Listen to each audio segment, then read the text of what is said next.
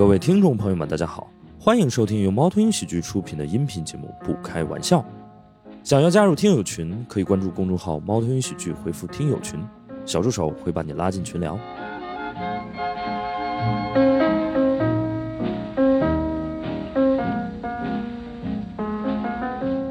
那个，我们掌声有请韦若琛、呃杨叔还有老马。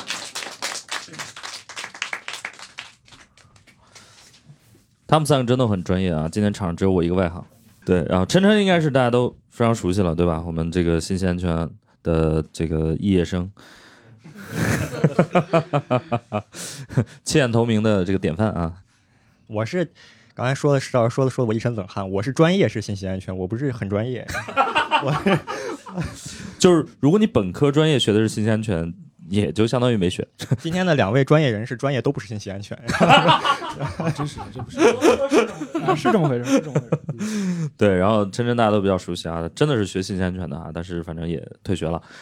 呃，刚才那个我们这位嘉宾杨叔说，这这这是一个大神的，基本上这个信息安全这个大神级人物都是辍学出来的，现在成了一个行规了，已经是。就是要想酷先辍学。对我，没想到我我给毕业生这个群体丢人了，我真是没想到 我 几位几位辍学生对吧？这个比尔盖茨，然后扎克伯格，对吧？韦若琛，韦若琛，感觉混进了什么不干净的东西。非常的突兀。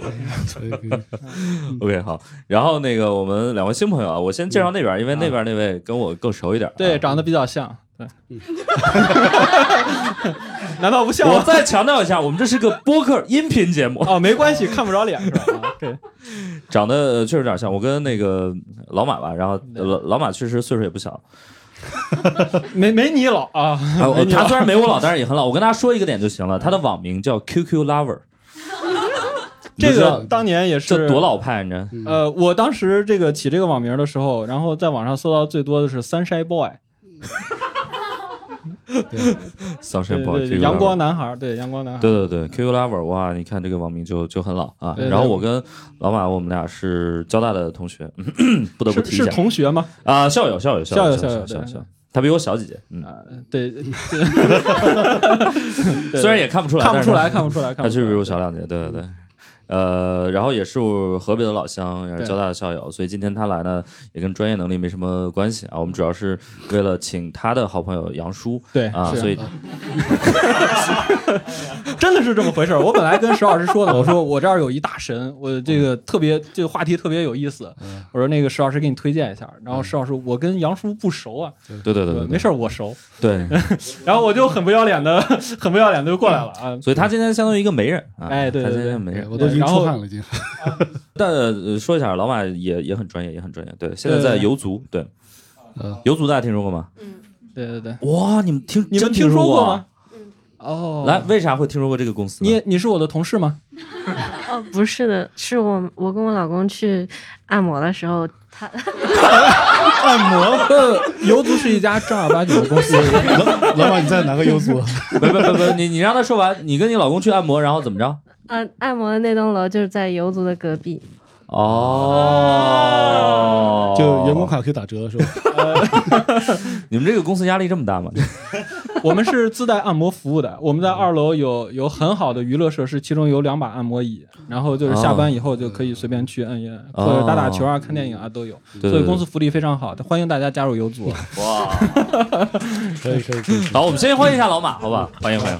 啊！谢谢大家，谢谢大家。对然后我们呃，老马来介绍一下杨叔吧。呃、我先我先说说杨叔，我我是跟杨叔怎么认识的啊？就是就因为我其实是一个安全圈的从业者，之前我看到一篇文章，然后写的内容非常的抓眼球，就跟安全圈儿啊似乎有那么一丝丝的联系。然后那个那个东西的主角呢，那篇文章的主角呢就是杨叔 啊，然后呃，我这么这么跟大家讲啊，就是在我的眼中，杨叔就是中国。我们不叫商业什么什么商业秘密的人，这个、嗯。就是反窃听、反欺诈，然后那个技术防窃密啊，就是大家知道什么跟踪、偷拍什么的那些东西啊，就是那些技术的对抗者啊，这是杨叔是我们国内顶尖高手啊，所以今天呢，就是请杨叔，就是希望他能够带来很多这种这方面，就是给大家一些知识上帮助的一些分享啊，可以鼓掌了。非常牛逼，非常牛逼，对。你说这些什么什么什么偷听什么之之类技术的对对抗者，你在说对抗者之前，我真的一身冷汗。就是这些技术的。顶尖掌握者，技术先驱。那那请杨叔正式介绍一下自己吧。对对对对啊，大家好，那个我现在做的这个行业比较特殊啊，因为以前我是做信息安全的，就是我们都是一个行业，但是现在我做的是隐私保护，这个词是比较大，包括商业秘密保护啊包括刚刚说的那种个人啊、女性安全啊等在这里面啊，一会儿我们可以细聊一下啊。好，谢谢。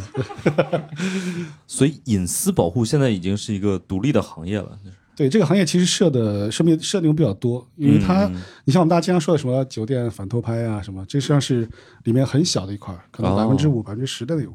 哦但很多时候像我们说的那个秘密保护、商业秘密保护啊，就涉及到什么，比如说在一些不能见光的一些商业斗争中啊，对吧？因为我们知道现在用到一些什么黑客攻击手段，那是网络层面的，但是还有物理层面的，比如说偷听啊、偷拍啊，然后在车辆跟踪啊、远焦偷拍啊等等，就有很多种我们所谓的侦探技术啊、间谍商业调查技术啊，包括一些啊、商业鉴定技术啊等等你。确定你是个对抗者吗？但是我们里面讲讲到一件事情叫“不知公焉知防”，对对对吧？对不知公焉知防。对，永远都是这样。对你是不是听到“公”这个词儿有点 难以自制？不知公焉知寿。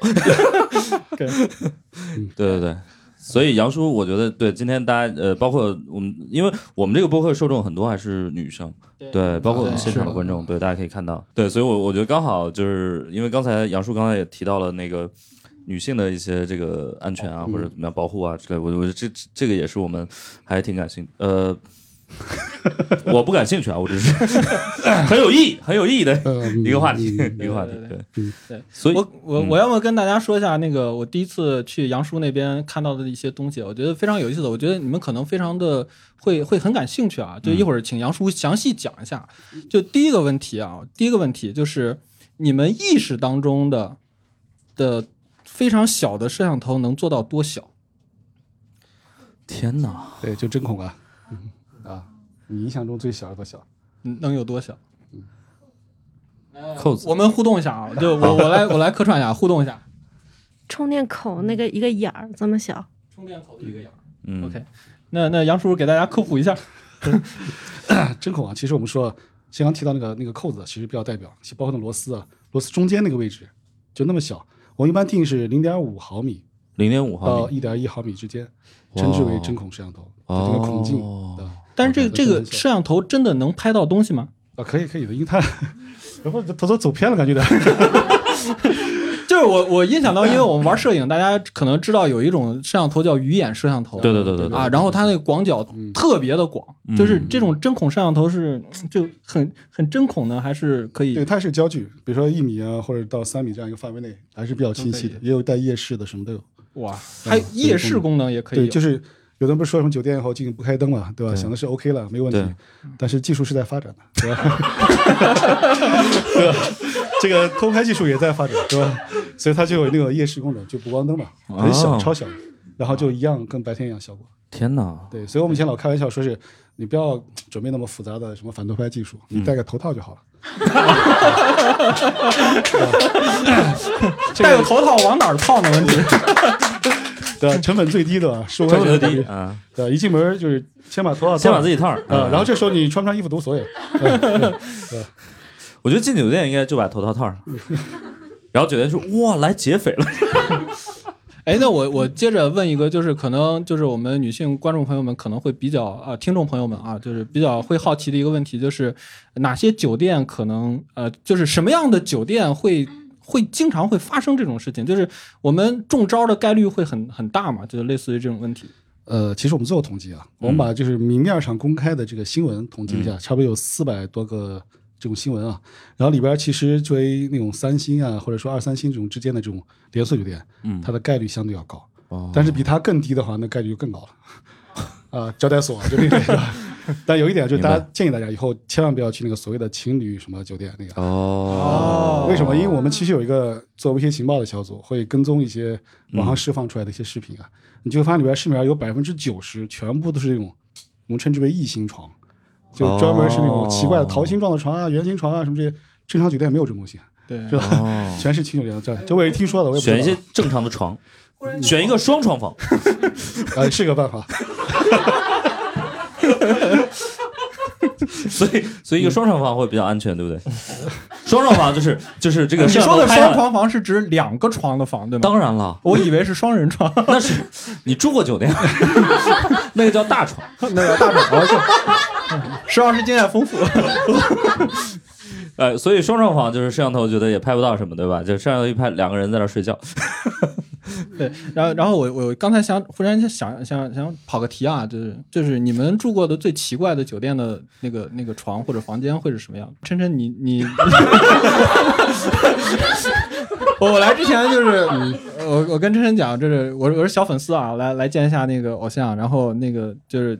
但他他问我有什么想聊的话题，我想聊聊你，然后来来问一下琛琛，就是你上来就聊这些吗？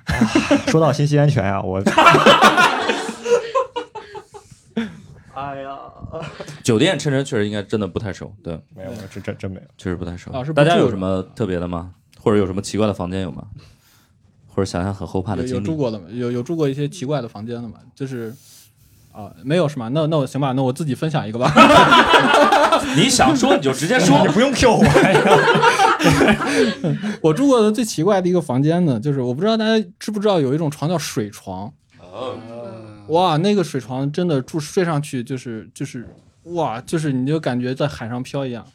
然后，然后，然后我那次呢，所以杨叔这种床一般摄像头的概率会比较高。不是，刚刚我一听说，突然想起个案例，哎，好的，就是杨叔讲一下我自己我自己遇到的，就是在武汉，啊就一一八年的时候，当时在武汉的时候，当时我那个助理帮我订酒店的时候，他确实订错了，他订成了所谓的什么什么精酒店、精品酒店啊，其实就那个所谓的轻酒店。嗯，我当时一去的时候，一到前台一报，就那房间他让我自己选，我说自己选房是什么意思？然后在门口一看，真的是不同颜色的，蓝色、啊粉色、紫色什么都有。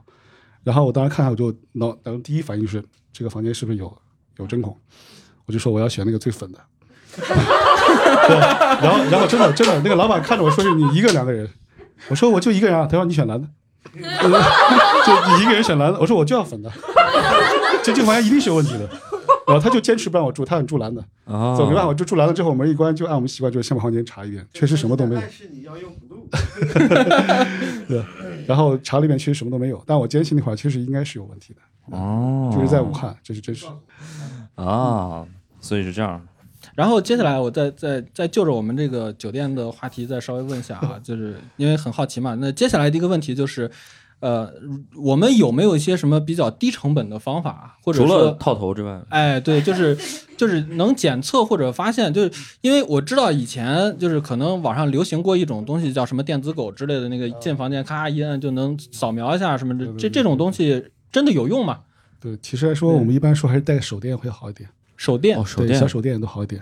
为什么？第一呢，手机 APP 就那所谓的自动化什么反针孔那个，他们都是从 WiFi 去找的。对，但是实际上在现场中，就这类器材来说啊，它有很多是基于 SD 卡，就它哦直接保存在本地，它不通过什么 WiFi 啊。不上 WiFi，然后还有的是通过特殊的无线信号，比如说什么，就我们不讲那么复杂技术问题啊，就它不再走 WiFi 这条路，所以这样是导致 WiFi 上查只能查到一部分。嗯所以你认为你检测完了是 OK 的，但实际上有的你根本就没看到。嗯，所以你用手电去找那个反光点可能会更好一点啊，它需要简单的练习。反光点怎么？怎么找呢？对，因为因为针孔它再小，它也是个弧面镜，哦所以光线照去它会折回来。所谓的观察孔就是说，所谓的红点，就是你用红光照去，它会返回一个红色的一个闪光点 OK，啊。原理是个原理。所以我们呃，就是它一般会出现在什么样的地方呢？就比如说，就是像那个呃，就是这个电源插孔之类的这种地方，还就是就我总不能就是屋子里面就随便这么乱照吧我记得这个科目当时你练习的很好，我记得那 就查酒店，其实它是有技巧的。嗯，就一般来说，我们是反推啊，就我们看了很多案例也好，视频也好，就发现它的这个 这个什么角度啊？不是这个 action 它的角度就是主主角度还是在床嘛，对吧？他的情景是吧？那么他主位置在这儿的话，那你从这个角度反推回来，所以这个学信息安全用处不是很大，你应该学学这个摄 摄像、摄影摄像影视、哎对，然后再去看，影视制作，对，然后再去看。对，是这样，真是这样，真是这样。所以就是拿拿着就是要把灯先关掉，然后用手电筒。对你就会坐在你的床前或者站在床前，然后观察这三，我们称为三圈原则，就顶部一圈儿，就是说这个什么这个烟感啊、腰报警器啊、空调啊、通风口啊，顶部一圈，这都是最常见的出现问题的地方。然后还有什么这个肩部高度这一圈，包括墙上挂的这个钟表啊，包括桌面的器材，然后还有膝盖高度，就是那个插座啊等等。就你听起来好像挺复杂，觉得啊这么复杂，我进来干这么多事儿，其实这是个习惯。就你进来的时候，你很快的看几个点，一看没有就 OK 了。就我们现在住酒店也很习惯，就五分钟搞定，行李一放五分钟看完，OK 搞定。天哪！就包括出国也是这样。以前 Airbnb 火的时候，其实民宿问题是最大的。哦，哦，就我们的学员在民宿都查过，还上了新闻。呃，还上青岛新闻对，就那个什么教科书式反偷拍，那就是我们的学员。哦，OK，嗯，可以可以，我觉得还是值得查一查。嗯，就普通的手电就可以吗？对，普通就可以，只是你要练习一下，因为你可能没有感觉。对吧？你要你要练实际练习啊，怎么练习？你在家里边可以用自己的手机翻过来，把它放一边，你去照看到那个反射点。哎，所以所以练习这件事情应该应该在哪儿报个班儿呢？哎呀，我们这个播客啊，虽然流量不大，但是一直是个带货节目，不知道为什么。我们已经带货了书啊、酒吧呀，对，终于竟然还带到这个课程了。嗯，所以杨叔最近也是我，因为我也听说，就是他周末很忙，一直在给上课。嗯，对，其实我刚刚说到我们那个，因为我做商密的，商密保护啊，就是我们确实是在中国帮一些啊这个企业去去查一下环境啊，因为知道很多高管他们在一些敏感的时段，比如上市前啊什么之类的，他对环境是有要求的哦啊，生怕之间有些啊 OK，不正当竞争啊什么之类的，对吧？所以我们会做，包括这个周末也是排满了，都排的，呃，确实是这样。所以这需求还是挺大的。对对对，是我们聊聊国际局势啊。我们本来一开始设定的那个聊的第一个话题就是就是那个什么呃乌克兰，乌克兰，乌克兰，对对对，嗯，信息站嘛，对，那那我们继续聊酒店吗？还是感觉他们要走了，你知道吗 就现在不是大家一直说，就是如果你在一个饭局，你想那个想自己好好吃，活跃一下气氛？不不不，说你想好好吃东西，你就说，哎，我们聊聊乌克兰，对，然后所有人都在聊，然后你就可以好好吃了。哦，是这样的。哦 哦，你们的圈子就聊乌克兰吗？不是，就是你就是所有人都会聊，然后你就可以对。对，我现在主要想喝酒，呃，那那要不我先开始啊？哎，不是我，因为我们之前本来一开始没想聊，到后来想想还是可以聊一聊嘛，对吧？这个事儿，啊，因为这个我完全是外行，所以我还挺惊讶的，就是这个信息战现在已经到了一个什么程度？对、嗯我以为就是呃，乌克兰和俄罗斯的这个信息战主要是集中在微博。对，网络战争就是 微博是主要的战场，你知道吗？推特治国，呃，微博吵架。对，真的，我真的我我只看过一个段子，说什么乌克兰的国防部一直用那个什么 admin 和一二三四五六作为 对，用户名和密码这个登录，对，这个我们要么请那个呃袁哥给我们科普一下，就是因为。呃，因为因为是这样，就是刚才说的这个呃袁哥呢，他是我们中国网络信息战处在最前沿的人啊，所以、哦真的？吗？这是一个战士，看体型看不出来，看体型看不出来战。战士没有这么胖的，对对对这跑不快或者死得快。对对，有有啥可以说的，可以跟我们聊聊嘛？呃，是这样，其实，呃，刚才你说一二三四五六那个，其实，呃，这栋楼里边可能都有很多人也是也是也是这个密码，然后你你试过了是吧已经哪个每个地方都有，每个地方都有。呃呃，包括其实最多的乌克兰出事儿出的最多的是之前，呃，他们好多人在核电站什么，呃呃军事基地，然后发 Facebook。然后自己自拍，自拍完之后，后边墙上、电脑上面全挂的他们的发射按钮的密码。哇，啊，这个这个对，所以呃，所以乌克兰很骄傲的今今年嗯呃去邀请了韩国人，说他们的网络安全水平很好，然后邀请了韩国人去支持他们，呃，但但是呃。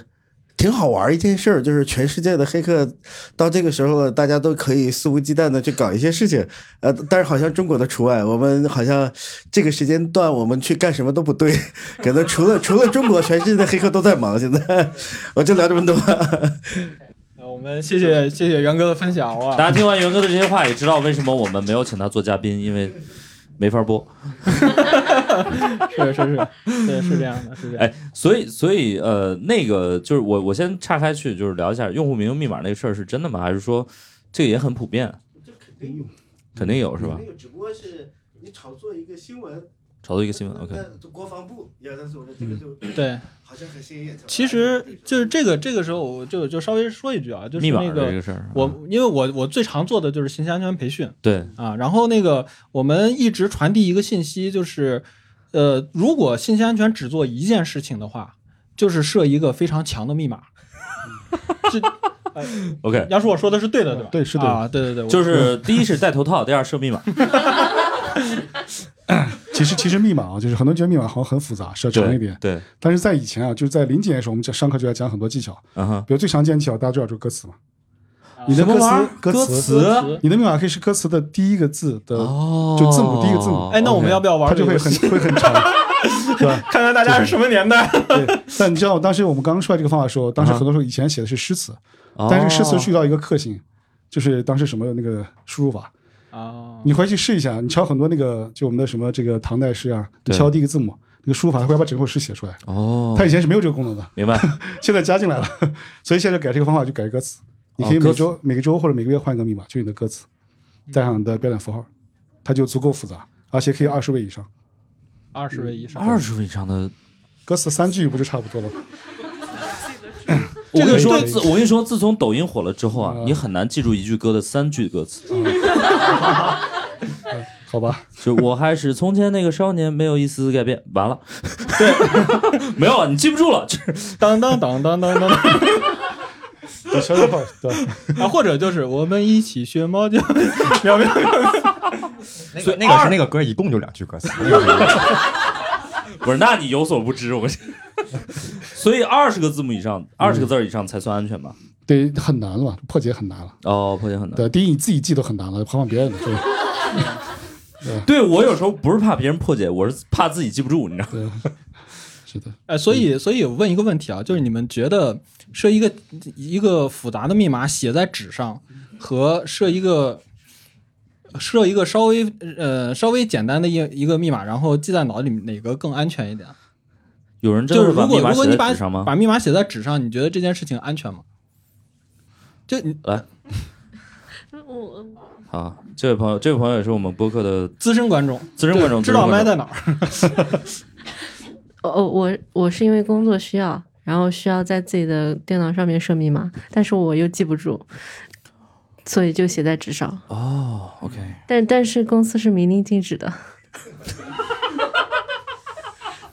就公司明令禁止你把密码写在纸上。对，不可以以任何形式出现在我们能看见的任何地方。哦，所以你这张纸在哪儿？既然我已经写了，我肯定不会能让你找到呀。哎，我建议你啊，你可以下次用那个银写笔写一下，这样即使放你面前，别人是没有感知的，只有你拿那个荧光灯一照。哦，我写在那个便便签上面。你还是不要说的太细了，好吧？我们还是希望你有这份工作啊。哎，所以问一下，你是哪家公司的？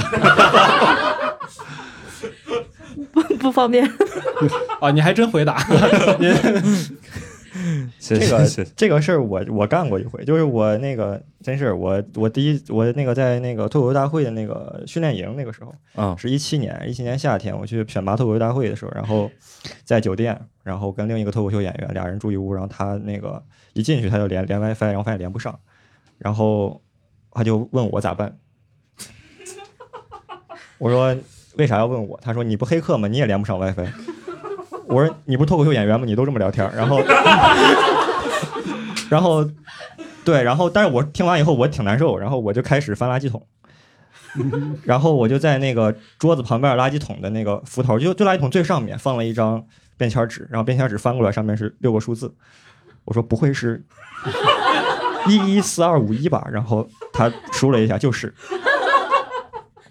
我还数了一下，确实是六个数字。对对对对对。哎，我想问一下，就是比如说这种 WiFi 是不是特别容易被邻居那个偷？呃，杨叔你说吧。这个是这样，就是我们不知道有那个叫什么万能钥匙，类似于这样的对对对工具挺多的，对吧？嗯你像我的习惯就是家里边只要来客人了或者朋友，他们习惯性的在家里边上那个网络，对然后呢，他们只要一走就要改密码，啊、因为无论他愿不愿意，在后面就被分享出去了，啊、这是被动式分享，所以这样很多时候他就没有破解，他实际上是被分享出去。所以我们有时候你看这个周围时候最早方法就是用万能钥匙直接查周围的，对吧？破解有一套方法，但是万能钥匙查是最快的哦啊，这例子。所以一般说我们家里面就是这样，如果你的路由器支持的话，是两个密码，一个自己用，对吧？一个是给朋友啊或者外界访客用的，会比较安全。所以破密码可能不一定啊，就难度啊，但是被分享的难，这个容易度会比较高一些。如果已经被分享了怎么办？因为你自己你自己不知道的话，就养成习惯，每一个月改一次啊，或者怎么样。哦，对，反正我是这样，我不怕麻烦啊，别人可能会觉得麻烦一点。明白明白。还有一个方法就是不要请朋友来，赢了，就是物理层面，所以物理层面是最终极的一个层面。对，对啊，对，进门时候写着家里没有 WiFi，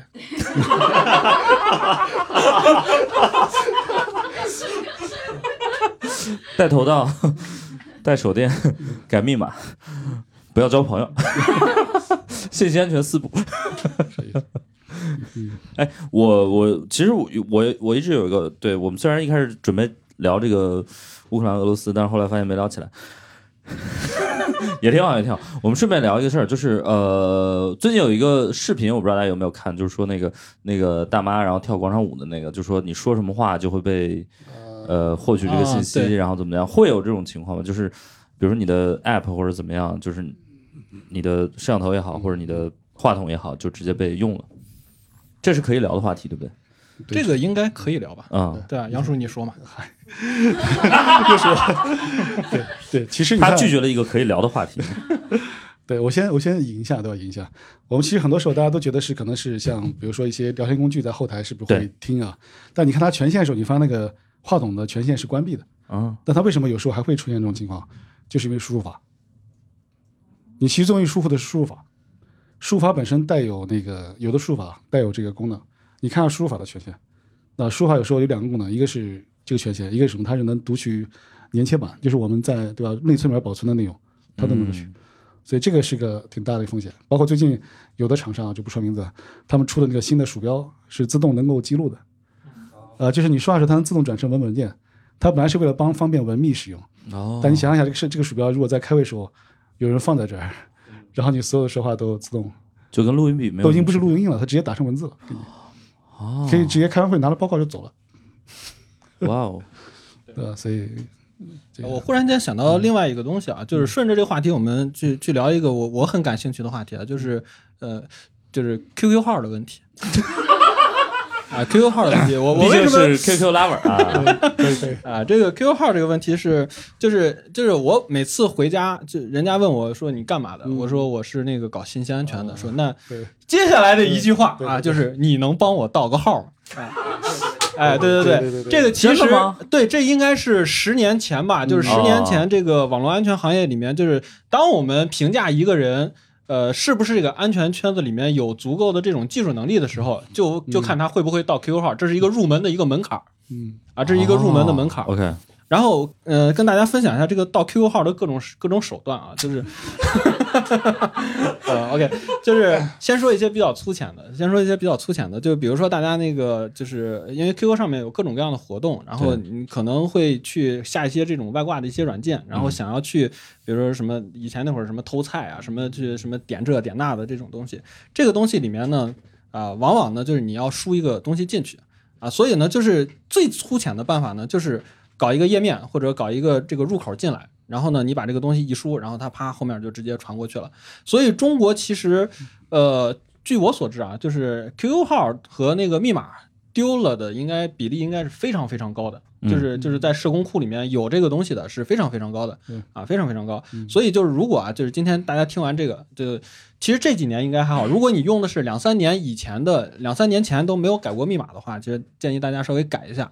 这就就科普一下，就跟大家科普一下。但是我其实很好奇，现在这个年代还有人盗 QQ 号吗？这个这个你让我怎么回？作为 QQ lover，我要誓死捍卫 QQ 号。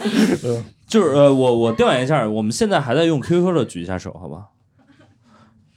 呃，我们现场大概有三十位观众，然后只有三位举了手，对，对，百分之十，对，而且有就是你到了很多人的密码是都是一样的，就所有在所有地方都用的是同一套密码。那对对对，你一旦一个泄露了，一个不太安全的地方泄露了，你的很重要的密码也就泄露了。所以哦重要的地方还是要分开设。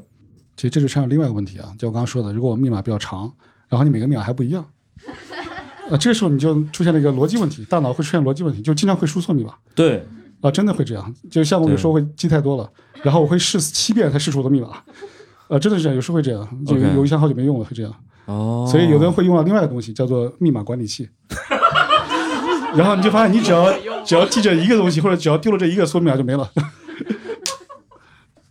我我刚才其实一直想说，就是说，呃，有一个很重要的点，就是因为最近，呃，尤其是最近一段时间吧，或者说，其实也不光是最近吧，就是大家可能那种，包括你，因为你要用一些 app 也好，或者因为你要用一些小程序或者怎么也好，然后你的什么身份信息啊，就包括你的手机号、你的身份证号、你的密码，巴拉巴拉巴拉，然后你就要去验证，你就要去通过，否则你啥也用不了。就这些东西真的会泄露我们的隐私吗？还是说这个东西也有办法？因为一基本上都是霸王条款，就是你不选你也没法用。嗯，对这个，我先分享个案例啊，也是我一个朋友啊，我有个朋友也是个朋友，对他就是很有意思啊，就是我们知道这个很多时候我们去很多地方确实是要要要登记啊，要甚至你登录一些 A P P 的时候，它需要你各种各样的身份，对吧？嗯那你如何保证这个东西能能会不会出去？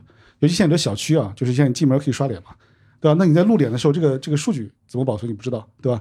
在前几年其实这个国内规定也没有，对吧？嗯但当时他就是很很较真，他当时就跟那个小区的物业也会吵架啊，你录我的这个脸，然后会怎么样？我坚决不要录什么之类的，然后就一直不录。然后小区就说那你不录进不去，他说你凭什么不提供卡了？他说我们升级了，对吧？现在都是智能时代，不用卡，要刷脸，硬要刷脸，然后他就硬进不去啊，就为这个事儿闹得挺严重，就得市长电话都打了啊。但实际上这个事儿最后就是结果就是他特批，你可以刷卡，别人都是刷脸。呃，但但我但我就要他说，我说你你确实是赢了这一局啊，但你去其他楼你还得对对对，该提供该提供提供。就现在这个时代，就是很多数据就是大数据嘛，确实是这样，所有人都在收集大数据，他有没有用他都在收集，但是我们的隐私确实很难。包括现在我们现在戴着口罩，大家觉得可能刷脸我能保护脸，但是实际上现在脸部识别的技术也很好，半脸也能识别你，就戴着口罩也能被识别。对半脸也可以识别，没问，题。所以真的这个时代现在隐私保护真的很难的。因为因嗯为在我就是有些时候我真的可以戴着口罩已经可以付款的时候，我真的还有点恐怖。我就想，我靠，就是大数据已经觉得我就长这样了。就是他觉得我下半面长什么不重要了，就是我就下半面就是一个蓝色的口罩，他他也觉得这就是个人。哎，我建议你可以试一下修眉。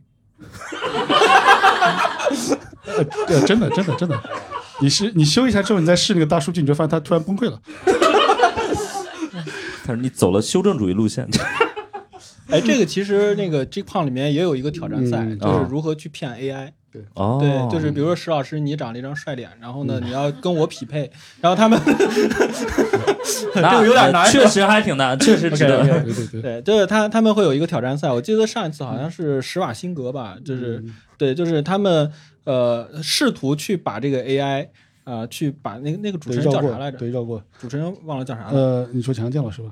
呃，对，有有可能是对对对，对，就把主持人的脸换，就是你看起来仍然是主持人的脸，但是呢是被 AI 识别成了施施瓦辛辛格哦对，所以施老师你也是有希望。我也是史史史老师，史 瓦辛格。施瓦辛格，哎，你们史家人，对，你们史家人。哎，所以这个就是 AI，只就是是不是在你们看来，只要是一个系统或者体系或者一个算法，就有可能被骗？有可能啊。其实再分享一个啊，就是很有意思啊，就是真的是很有意思啊，就是 就是呃，就是你知道现在在人识别人的时候，有有一种技术啊，叫做步态识别，就是步步态识别就是你走路的姿势，啊，它是有模型的，就类似于指纹一样，每个人走路姿势是是独立的。这个我养条狗就可以啊。就是步态识别是这样，但是？狗牵着你走啊？步态识别到了一定高度时，就是你无论你走路、骑自行车，它都能识别出是你。真的真假的？在香港机场部署的那套安保设备就是这样，哦它能识别出你的这个状态，但是它破解很容易，就是你只要拿块石头放到自己的鞋里头，你一走路你踩着，你一疼姿势就变了。啊然后你走路，它总是识别不出来你，就这么简单就破了。真我觉得对抗算法还得靠物理，别的都不靠谱。我们为了安全牺牲的实在是有点多，到这个地步，就戴头套，然后脚底下垫石，还得修眉，还得修眉，还得每个月改密码，我不愿意为了这个正常的生活已经没有办法保证了。现在真真，所以你学了这个，对你这些也没有什么帮助。没有，我觉得这就是一个持持久的考，就是一个持久不断的考验，就是他就通过这个不停的告诉你，你这样其实也不安全，然后让你最后意识到，其实我的安全也没有那么重要吧，好 像就是 最后就放弃了，就是 好吧，就最后可能还是拿起法律武器保护自己。不是这个，是是是，实际上是这样，真的是这样。就是就我我我我身边的同学，他们就最开始的时候就很有热情，就也是每个月改密码什么的。对，但是坚持了一段时间，真的就都都放弃了。最后嗯，OK。所以杨叔是不是就是，如果我们真的被侵犯了隐私或者怎么样，我们有什么武器真的是可以保护自己的吗？包括法律或者其他的？法律肯定是就现在个保法啊出来什么，但是说实话，很多人对个保法根本不知道，对吧？对对，我们现在遇到最大问题就是很多人对法律完全不知道。就是个保法这个简称，对对，我都是第一次就包括你问到我一些细化法律，我也不知道，我只知道大概的一个一个方向。所以个人隐私保护法。对，原来我们在知乎上回答就是很多问题，就比如女孩子说啊，我被偷拍了，我应该怎么处理，对吧？而且其实我们说很多时候确实是你要捍卫权利啊，然后一般来说报警或也好之类，确实是你第一时间要做的，因为什么？因为你要证明你的行为的正当性。对，我是被侵犯方，所以我一定要适应自己的权利，这是一定要做的。然后他无论结论怎么样，这个这一步你要做出来，一定是这样。你像我们之前遇到个很小很有很小的一个案例啊，就是一个女孩子跟我们说是她，呃，就是在家里面可能是洗澡还是什么样，被她的弟弟啊、呃偷拍了，用手机拍的。她的一个堂弟啊，不是亲弟啊，堂弟到家玩的，不知道怎么回事就偷拍了。然后他就说他把他啊、什么骂了一顿啊什么之类的，然后问我这个处理是不是对的。其实我接到这个需求就很奇怪啊，这个就为什么会问我这个问题，对吧？就我也不是这方面专家，是吧？但是我的建议是，这个事情呢，其实我们说一般来说，所有的这种要扼杀在苗头里，对吧？就你一旦出现，你要要强势的对应它，因为不要给对方有有机会感，对吧？像这种情况，要是换了我们来处理方式，就是绝对是这个女孩子来说，第一个，你确实要找你这个堂弟所谓的，找他家人，首先当面呢把他手机拿走，嗯，扇他个耳光，然后到家里边我以为是删图像，原来是删耳光。扇耳光，对啊，你弟弟嘛，对吧？你要强势一点，对吧？确实比删图像管用。不是，关键对我们而言，删图像是可以恢复的，这个这个不能这样，对吧？就是删图像可以恢复啊，嗯删耳光也可以恢复，但是它至少会疼。啊，对对对，留下印印象很深刻。对对对对对对，嗯然后强势的一面要出来，因为你在捍卫自己的权利哦啊，，这个很重要。对呃，类似于这样，所以说，当你在外面酒店啊什么之类，第一时间确实是要跟报警，直接报警，然后再跟酒店方去协商。对不要一开始想着我要先啊这个什么，私了不要不要这样，不要对这样，哦因，为有些它的后果可能是你超出你想象，啊，可能是啊，可能。那种就是因为我们说酒店，其实它已经是一个很很具体的场景了。那，比如说更那个什么的，比如说我们去一个公共场合，我们连它的 WiFi，、嗯或者我们用这种充电宝会有风险吗？还是充电宝专家来，呃，其实之前是发生过很多这种充电宝去去窃密的一些事件，因为嗯大家知道，就有一有一段时间充电宝很流行，你插进去，然后他先跟你要一堆权限，对？然后这个逻辑是什么呢？就是他们把这个东西做成了一个广告推送的一个服务，哦，就是你当你把这个权限给到了之后，然后它其实可以拿到你的手机的很多的信息，然后就你后面可能就会接到各种各样稀奇古怪的广告，嗯因为这是一个完整的产业链。然后这个逻辑呢，其实就在于你免费的用他的服务，你总得付出点啥，天上没有这个对白掉的馅饼啊，所以呢，其实这个这个信息就出去了，就是相当于隐私换便利嘛。但是后面呢，可能就是做了一一批的整改，所以现在基本上连锁的这些呃充电宝的服务其实还好，其实还好。但是我想跟大家说一个这个我遇到的遇到的一个事情啊，就是这次终于不是他朋友了。呃，对这个这个我们把人家坑了嘛，这个 故事是这样的，就是我们其实呃搞了一个活动。就是我们圈子里面有一个东西叫 SRC，就是就比如我们公司有有安全漏洞，然后白帽子们就过来提交漏洞啊，提交漏洞以后呢，比如说干得好，我送他一个 iPhone，然后干得不好，我送他一充电宝，就 就这样。然后所以我们那次呢就送出了几个充电宝啊，送出呃不是充电宝，是那个那个风扇，就 USB 风扇哦的这种东西。就是其实呃，这个为啥要讲这个呢？就是我们以前经常讲一个事情呢，就是呃，你，比如说那个你在路上捡到一个 U 盘，咔往进一插，里面不知道什么脏东西啊。我小的时候就那会儿还用光盘的时候，其实遇到过。我在路路上捡到了一个光盘，你为什么会捡到这种东西呢？因为我家门口有有那种店，要没有你就不捡了是吧？反正它就那个时候就存在在那儿了。我的然后我！就把它捡起来了，然后出于年轻的好奇，我把它放到了我电脑里面。然后那个时候就就遇到了很多我电脑的稀奇古怪的事情。嗯然后说回到就这个这个 U 盘和那个 USB 的东西啊，就是我们当时那个 SRC 就送了很多这种小的礼品出去，就有一个是电风扇。嗯这个电风扇呢，其实后来也知道，就是说它里面有的时候有可能会有一些脏东西啊，就是插上以后就就偷偷数据啊什么的也有可能啊。但是我们买的很便宜的那个不可能，就是五块钱十块钱那种小东西。然后这个风扇咔往上一插，然后把别人的 USB 给烧了，就是他的 iPhone 插上去之后，然后 iPhone 就变成砖了。哇哦，，哦这个这个可能是因为就是它那个质量不合格嘛，对对对，质量不合格，所以导致电流变得很大，哦然后就把主板给烧了。对，所以他们为了我们十块钱的一个东西，然后赠送了一块 iPhone。啊，所以就是大家遇到这种小的便宜的时候，一定要小心。就是当我们需要这个东西的时候，你最好选择大品牌啊，就是至少那个会打广告、有钱打广告的这种，千万不要用这些杂牌的东西。从这边吸取经验，就是以后别人送你的电子礼品，你要转送给别人，然后转一圈又送回来。什么公司年会发这种小风扇，就直接送给亲戚呢，呃对，就不要留在自己手里啊。这就看谁不顺眼啊，也也不能这样啊，对对，这是一份一份爱的表达。对 没有，其实从从秘密保护来说啊，商品保护或隐私保护来说啊，别人送你的电子产品啊，就是按道理说是确实是不应该轻易接受，因为你确实不知道这里面，尤其是在一些商业场合。你像以前别人送我们什么家用摄像头，对，这就见到鬼了，别送家摄像头是不是？第一反应，这第一反应就把它送人了，对吧？转转送给别人，这种事情真的不好说，对吧？真的不好说，里边可能有 SD 卡什么都不好说，但我们没有时间去拆它，对对没办法对对去验证它，所以不妨转送给别人，这是第一种，对吧？第二种是别人送的东西比较重，然后它可能也不是金属的，比如这个木质的什么东西它很重啊很密实。那在我们看来，其实它存在的这种风险嗯，啊、尤其是送给高管的什么之类的，哦那也是一样，我们建议转送给别人，明白。呃，再转送一下，风险转移啊，呃就可以。对，呃，这是小经验。哎，其实我们有很多听众是这个企业，就比如说像石老师啊，石老师创业者创业者，对对，对就是企业家，就是因因为那个杨叔，你除了就是刚才我们这个妇女保护的这个不 是吧妇女保护这个领域之外，还有一个这个高管保护的这个领域嘛，就是在这个领域里面，其实有哪些比较有意思的对抗的场景可以跟大家分享一下？对，其实，在刚提到 HR，对吧？HR 其实我们说 HR，HR 最怕最怕的一个场景是什么？就是录音，嗯对吧？嗯，很多时候在在私聊还知道后在在录音，对嗯，这很怕这个场景。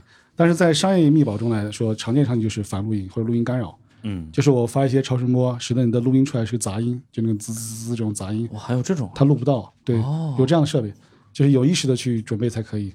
啊，这就是个典型的一个场景，因为很多时候在内部会议中也是一样啊，一群人在讨论很重要的战略规划呀，现场有个人带个手机，这肯定不允许的，哦 OK 带个录音笔等等，所以这个场景是有的。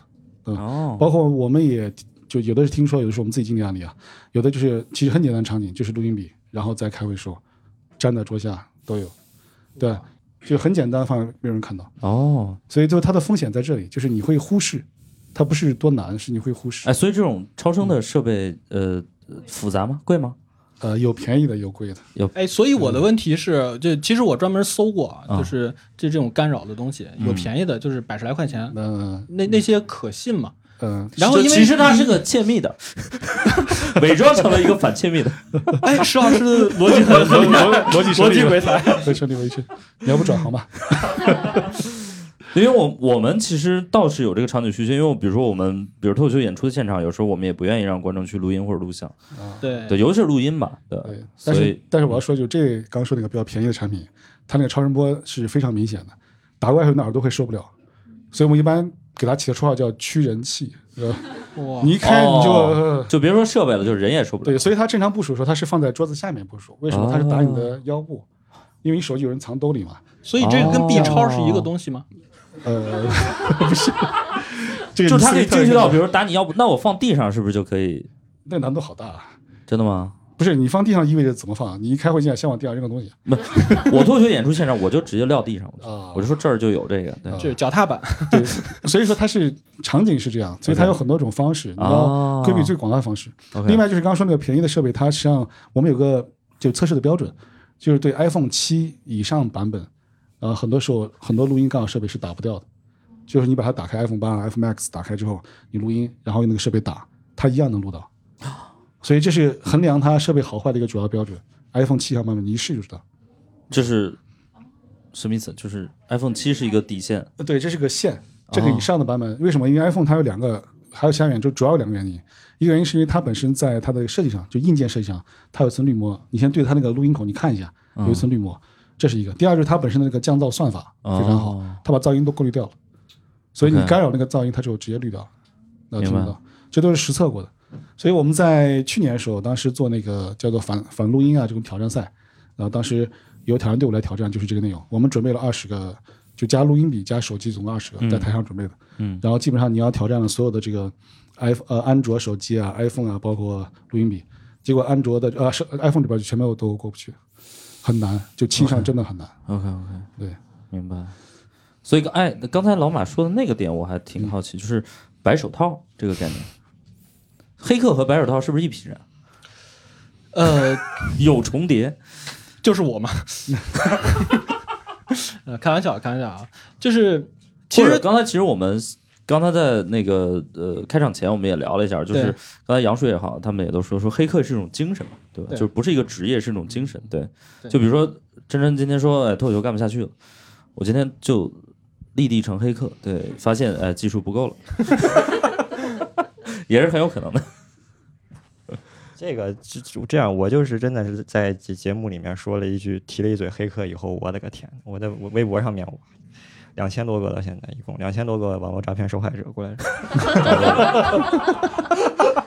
什么样的都有，什真的是什么样的都有。我真的，我作为一个信息安全专业肄业的脱口秀演员，我多年以来一直在用我的一一直在用法律知识来保护 网友，然后就他就是就是每个人过来跟我讲讲一个场景，我看一眼，哦，是安全是网络安全的场景，我就回一个报警，然后对。对，还有还有人还有人问我那个说他在网上还真找到了一个黑客帮他帮他忙，说那个嗯黑客要一百靠要要要一千靠谱不？那怎么回答呢？这个问题，那八百的比一千的靠谱，八百的骗你八百，一千的骗你一千嘛？这就是这真的就是所所以就是其实呃，我不知道是不是这个这个白手套或者怎么样，就有点像那个开锁公司那种感觉，就是它本身。嗯，怎么说呢？我我们首先不叫白手套，嗯 那你他他换他换了一个东西，对，他不是手套，他是他是帽子。哦，对不起，对不起，对对不起，对不起。哦，我跟他哦，白手套是做一些更不合法对啊。所以他叫白帽子。对，所以所以石老师你接触的都比较高级，哦就白白手套套对他们接触的是你这种人。哎，我们刚才那段重新捋一下啊，就是哎，刚才那个老马提到了一个东西叫白帽子，好 好尴尬。所以黑客和白帽子是同一批人是吗？同一批人，同一批人，就是他们用相同的这种技术，然后一方面呢是呃，比如说做一些坏事，然后一方面呢是呃去。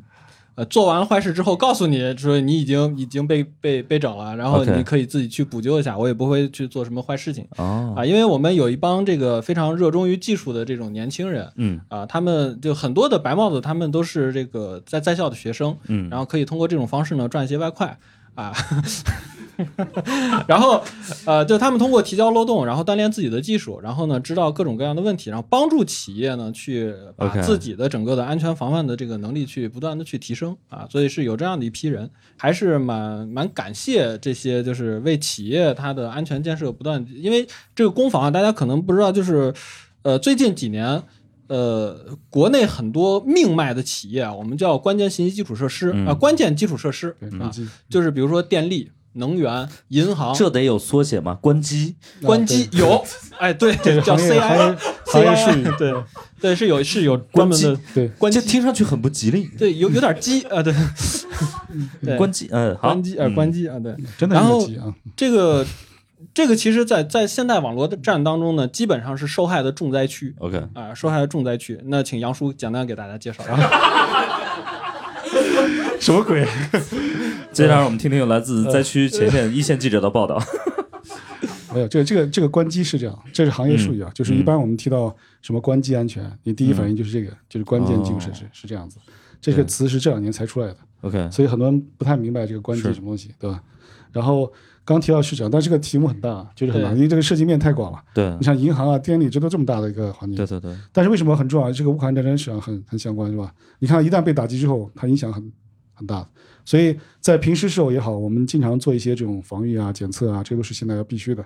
以前来说，这个行业很多他都不太重视啊，一些重点的工业行业啊什么都不太重视，但是现在在提升啊，因为这个问题就是一旦出现之后，我经常说的，大家民断电啊，对等等。但是现在我们国内好像很少出现这种事情，就是因为现在已经做了很多工作啊，确实是这样。嗯，我们之前其实呃在聊 IoT，就是这个 Internet of Things 啊，这个我不知道发音标不标准啊，就是这个物联网安全的时候，就是有有专门去做一个，比如说路灯。大家看这个交通灯、路灯什么的这个东西，现在很多搞智慧城市，他们这个路灯呢都是可以去远程控制的。哦，啊，然后但是呢，如果就是最开始的那个阶段，其实它路灯的整个控制系统呢，其实就是插一个 SIM 卡，然后能够远程通信，然后能够接收指令就可以了，但没有任何的加密的保护。那这意味着什么呢？意味着其实一个黑客他可以连上互联网。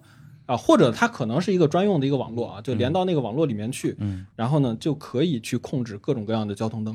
就当你看到所有的灯都变红的时候，或者都变绿的时候，啊，这个时候是非常吓人的一个场景。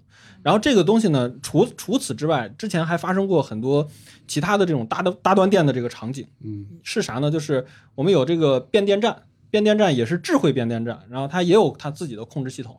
然后，如果它那个跟互联网整个是连通的，或者说它有专有的那个私有网络，它连进去，然后这个也是直接直接直接就可以干掉的。对，所以就是说，只要这个东西有智慧，你就能干掉它。有可能 啊，有可能，有可能是这样。对，所以这其实就刚才那个杨叔讲到一个东西，就是比如说家用摄像头这个东西，大家其实很多人都会收到，对吧？就是呃，然后这个其实当时做过一个实验，就是家用摄像头的那个软件的那一部分，好像都是一波外包开外包公司做的。然后就是那个弱口令，然后那个端口全都是放开的，直接往互联网上一放，所以当时就是全网扫描，然后就可以远程的看到很多人的家庭生活，要非常夸张，非常夸张，嗯对。就包括我们现在看那个乌克兰的这个事情，这个袁哥刚才跟就就跟我们讲，就是就是他们其实有很多的这种，比如说我们看到的这个街上的这种摄像头什么的，嗯如果它的这个我们讲这个呃安全防护做的不够好，嗯那你就可以远程的去现场观看这场战争的惨烈的场景、哦啊，就看它到底发生到一个什么样的现场直播程度，现场直播，哦对，OK，所以这个就非常吓人，非常吓人。明白。我还有一个问题，其实想跟大家聊，就是这个支付，就是移动支付这件事儿。对，就不管是刷脸也好，还是还是这个，我觉得这个好像是不是也是一个会有一些风险的地方？那但风险点在哪儿，或者我们能怎么去规避吗？你看这个前两不是抖音上很多段子嘛，对拍的有，在付款的时候不是刷脸嘛，然后刷脸的时候他一瞬间让开，后面排队那个人脸就刷了。对，这从技术上可行性是可行的，这是真的移动支付，呃是，对快速移动支付，对，是这样。瞬间支付。所以刷脸支付还是挺危险的，是这样，是这样。微信支付也危险，OK，那比如微信或者支付宝微，信支付也危险。呃你你有什么故事吗？对说一说。我有一次我在深圳的时候，我滴滴打车要我交那个停车费，嗯就是帮司机交滴滴打车的停车费。嗯结果我扫了那个就是支付的绑定嘛，嗯，结果之后的两个月，我在上海，我 每个月都在被深圳和广州的那个那几个滴滴司机的一直在扣费。后来这件事我投诉了滴滴司机，啊，就投诉了滴滴，滴滴给我回复了。然后他说：“这个我没办法帮你解决，因为我要保护司机的隐私。就是我的我的微信和一个不认识的深圳的司机的车牌号绑定了。后来我去找微信支付，我去投诉他，投诉了四遍都没有得到解决，就是钱还是被扣了，但是是回不来的。但是他就说是因为你没有解绑。我说那无论是银联的云云闪付，还是说支付宝，其实按道理不应该是我的个人信息和一个我毫不相干的车牌号做绑定。他说呃就是那个小程序的问题。所以我当时觉得，其实我们的个人隐私有时候不是说泄不泄密，而是我无端的。就其实我我我是没有驾照的，因为我考不出来。嗯，对，然后因为我我也没有车牌，然后但是我的那个微信支付就一直在跟那个就是哦异地的一个车牌号做了绑定。这件事情我来来回回其实浪费了很多时间，但是我没有当时解绑就很难。明白明白。按道理应该是应该解绑吧，是的，因为你解绑是属于绑定时候你自己授权了，所以他现在就绑定着，所以你必须亲自把它解绑才可以。按道理说是这样啊呃，。对，但是当时的时候，比如说我们它是按照一步步提示来嘛，它的小程序里面并并没有提示我有这种风险，或者说告诉我我跟这个车牌号绑定了，其实是没有的。嗯，但是呢，直到后面我打了多轮的电话，是我需要通过微信支付去解绑。但是那个对方的司机呢，他当时他他其实说这件事情我知道我不好，但是我也蛮引咎有人帮我付停车费。感觉还挺浪漫。所以你现在跟那个司机还有联系吗？哦，没有这点，我想说滴滴它的隐私保护做得很好，就是他在中间帮我去跟司机沟通，也在跟我沟通，但是呢，他不会让我们，嗯，对的，明白，不不会让你们擦出火花。对，哇，司机感觉特别感动。哇，有一个陌生的，漂亮姑娘，然后一直在帮我我付车费，付停车费然后这个这种被包养的感觉，对，就特别好，做了好事也不留名，就是对 很有意思啊，就是我发现那个现在滴滴做的比较好在，就是它会有一个叫风险告警，对就是你的车有时候停那儿多停一会儿，对，他就告诉我，真的有一次我收到提示，他说你是不是被绑架，然后司机有没有正常行驶，你呃停了两分钟，你有没有受到威胁？对？对对对对对然后我当时看他，我转给司机看，我说你看。然后司机司机真的是一脸说啊，怎么回事啊？很有意思，真的很有意思。感觉受到了震慑。对，如果那个红灯真的足够长，会有会有会有这样。对，所以所以蛮好。那那回到刚才这位呃的问题，就是遇到这种问题，应该应该怎么去弄呢？其实这应该是小程序啊，对吧？小程序上做了一个逻辑上的一个问题，对吧？它相当于利用你这个新人啊，做了很多东西啊。但如果真的我们遇到，确实是这样，你你可能一开始所有人跟你都一样，可能要绕一圈，因为你不知道要找谁，对对吧？然后但是解绑是一定要解掉的，因为其实我们之前类似一样，可能我们以前买过很多种 A P P 的，像类似于什么音乐的什么之类的，嗯你看当时买的首月，然后你就忘了，它每个月都在扣扣扣扣，对对对对你就发现每个月其实看似不大，好几样怪之后变两三百，很大一个值就出去了。对，然后这时候你就要找到每一个程序把它解绑，真的是这样，这个确实是个麻烦事，但是嗯你可能自己要关注一下你每个月的一个支出点。还有个办法就是你嗯是这样足够有钱。我也想被包养。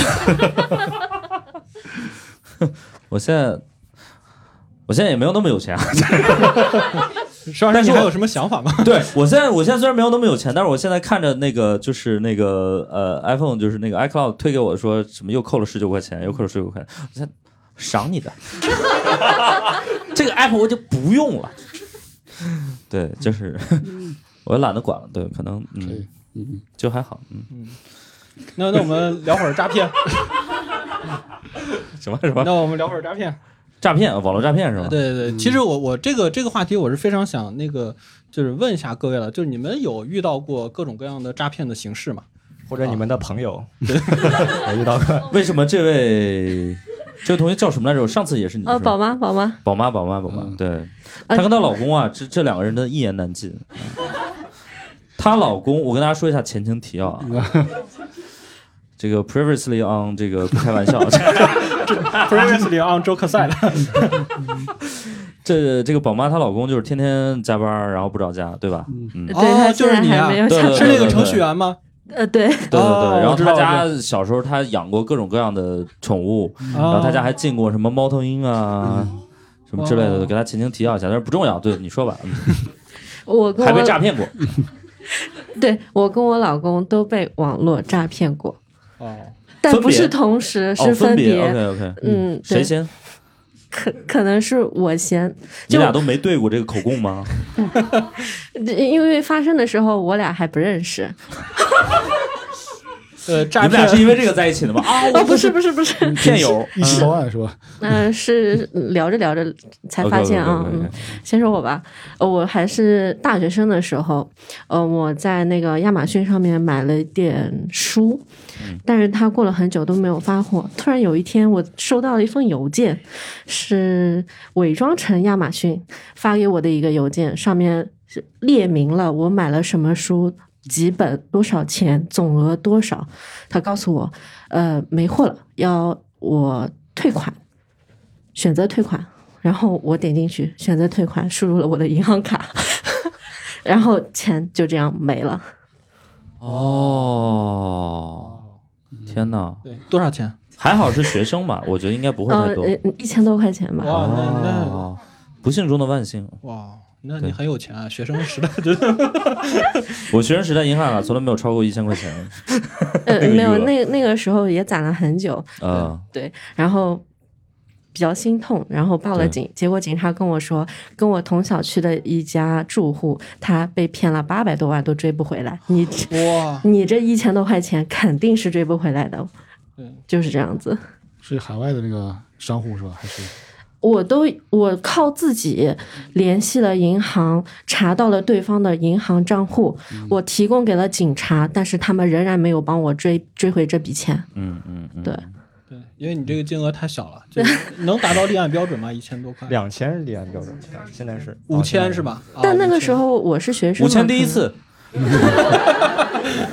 五千 还要涨，反正大概就是一万块钱以下，其实我觉得都很难。对，对，而且我觉得就是像这种可能金额再大，也只是一个说，呃，会立案，但是能追回来概率也相对比较小。对，他就呃，警察就直接跟我说，我只能帮你做个笔录，嗯嗯嗯，对，其他的你不要抱太大的希望。对对对对对，对我刚问的为什么是海外，就是如果是海外的商户啊，基本就没戏。了，对。很难，因为我们也借过一个海外的案例，比你的金额要高，但是也是一样，它有立案标准，最后好不容易立案之后，他发现这个是跨国的，然后就非常麻烦，我们找到了英国那个银行的一个流水，英国警当时在当地找当地的同事去报了警，然后报了警之后呢，英国警方介入之后呢，他又需要什么这个政府的什么授权，然后就本地警方的授权，然后本地警方我们当时报警，谋臣授就不说了，但他们不不会英语，然后结果这些我们得写啊，写好之后他们又讨论之后，反正流程很长，然后英国那边说只能等七天，他就把那个锁住了，那个账户就是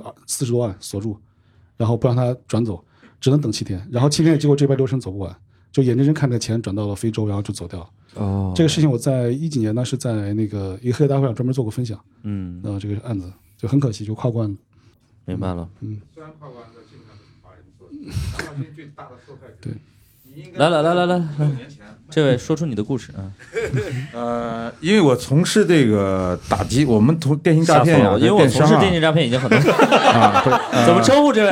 啊？我姓黄啊，啊黄啊，因为这个亚马逊的故事应该是在呃二零一三年、一四年到一九年之间是亚马逊被诈骗的高峰期，亚马逊在中国都快垮掉了。是是是，所有亚马逊 Amazon 点 cn 的用户发现拿的亚马逊一个漂亮的纸箱子上面都覆盖了一层大大的一个防诈骗知识，哦，他们是全覆盖的。那么这中文写的 这些受害者基本上来说，作案者全是国内的这帮子灰产啊。对对，当然，这些灰产最后洗白了以后，还投资安全公司了啊，这个我也知道。啊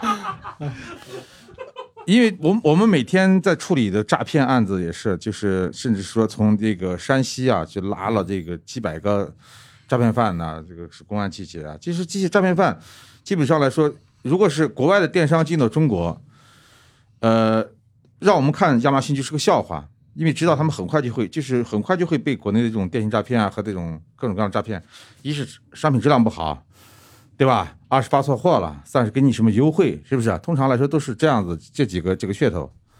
所以亚马逊中国是在那时候的话是被中国骗的最惨。原来是其他的电商，唯品会、京东、阿里巴巴，那么这些厂商呢，在防诈骗这一块已经做了足够的防范之后呢，他们就转移到这种傻大笨粗的这种这个傻天白的这种亚马逊这样的。所以基本上说话来说，我可以推断出说，应该是在这近就是三年之前五呃六年之内，对吧？应该大概这个时间点，对。通常的受害金额都不会大，不是警察不帮你立案，是因为那些银行卡号往往都是贵州山区、四川山区一个少数民族地区全部的卡号都被买过来了，所以是不是说警察不帮你立案，也不是跟钱没关系，跟多少钱也没关系，啊，这是事实的真相，对。嗯，这还有其他的的，呃贵州山哎，讲讲你老公贵州山区的意思是说，他们用贵州山区的很多人注册了对，注册了，买那个信用，买那个身份证啊什么这些，然后就很难追踪嘛。对对很难。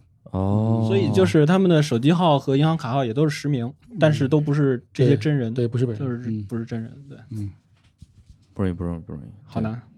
还有别人有被骗的经历吗？你老公哎说了吗？她老公还没说。呃，嗯，是这样的，我老公曾经开过淘宝店，还好是淘宝店。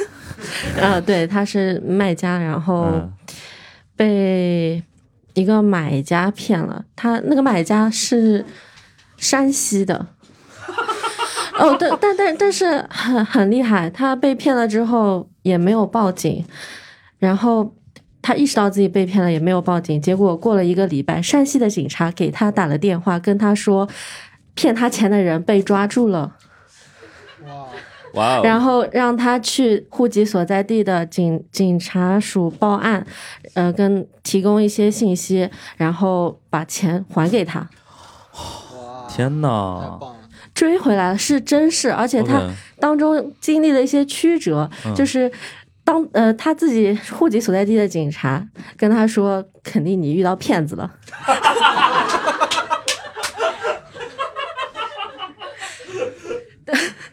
然然然后劝劝他歇了这个心思吧。结果山西的警察不放心，又给他打了一个电话。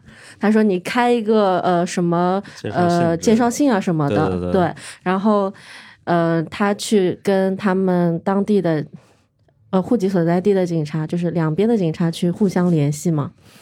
结果还真联系上了，嗯，就真的把钱退给他了。哦，那还挺好的，对。嗯所以这个金额有多少呢？哎，也就几千块吧。讲了两个我惊心动魄的，我就很生气虽然金额不到一万块钱的故事，挺好，挺好。挺好我我我真的很生气，为什么他的可以追回来，我的不行？没事儿啊，你追到他了。你怎么知道是我追的他呢？反正你让他报销你的一千块钱就可以了。我们那个来听听后面那位，好像也有故事是吗？对，刚来上海的时候，怎么称呼？怎么称呼这哦，位？姓蒋，对你也可以有别的代号，不一定非要姓什么。嗯对，工藤新一，我的别称是那个新一。你还是姓蒋吧？哎，我，是新一新一啊，我是刚来上海的时候遇到一次杀猪盘，然后对那个时候哪这我第一次遇到杀猪盘我是反杀了，真人，嗯，对我还是赚了钱的。谁赚钱了？没有，就这个这嗯个这个这个还挺挺奇妙的。我是在那个卖买的那个求职软件上面，嗯然后当时呢，呃，当时反正是因为加了很多好友，然后当时有一个人他专门来加我，然后他说我是这家公司的一个 CEO，现在我们要招人，然后怎么怎么样，然后就而且后面聊的时候还说，哎，你好像是我的老乡，然后怎么样，然后离得挺近的，然后就反正聊了一系列的时候，然后他说要不加个微信，他说你到时候有什么工作啊，然后推荐之类的，然后都可以来聊。然后之前就是很简单的加个微信，都很久一段时间都没怎么聊过。然后突然有一天，大概过了三个多月吧，然后就突然来找我聊天，因为平时会更新朋友圈嘛，但是我也没有屏蔽他什么的，然后他就会找到一些关键的切入点，然后去和你聊天。然后反正就呃那个时候刚来上海嘛，就是其实而且那个时候毕业也没多久，还算比较年轻的那种，也比较孤独。呃，对，会有一点点，但是但是没有没有想没有想，就是没有太往这块去想嘛。然后后面就就反正聊了挺久，那个时候就是他会从很多点去切入，就是当时聊的比较多的还是金融。然后那个，但是那个时候我是对那个比特币这一块不是特别熟悉的，但是，呃，应该是前几年吧。但是他会慢慢的去教你去讲，然后这些东西怎么去弄，然后就反正有段时间就经常晒他的收益啊，晒他的那些截图之类的。就那个时候其实还是有很多人挖矿赚到钱了的。那我那个时候就是呃。没有，就是也没有说轻信他或者怎么样的之类的，反正他后面慢慢的，然后因为聊了蛮久的，然后就开始去给你讲，哎，这个东西它的收益值怎么样，然后怎么去赚钱，然后说要不要带带我去试一下之类的，然后后面就换了另外一个小的那个账户，不不常用的那个银行卡，然后就绑定玩了一下，然后后面当时投了五千块吧，然后后面赚了两千多，然后后面嗯、有一次反正后面又加加持了一点，大概反正投了就也是几千块钱，然后后面差不多赚了。三四千吧，然后发现发现这个问题就有点问题了，然后网上搜了一下，然后就，然后就直接把那个人给举报了，然后就公安那边，就就微信上面会把那些，这个被，所以我我总结一下，你是靠杀猪盘赚了几千块钱，然后把他举报了，是吗？对，就是蛮奇妙的，然后然后后面查了一下他，后面哎，我跟你说，我我现在特别好奇啊，就是这个故事的另外一个版本，就是就那个个 CEO，这个 CEO 说：“我靠，我在那个麦麦上遇到一个女的，哇塞，最后就从我这赚了五千块钱，然后还把我举报。”我遇到杀猪盘了。后面我是在那个麦麦和微信上面都举报他了，但他现在已经被封号了。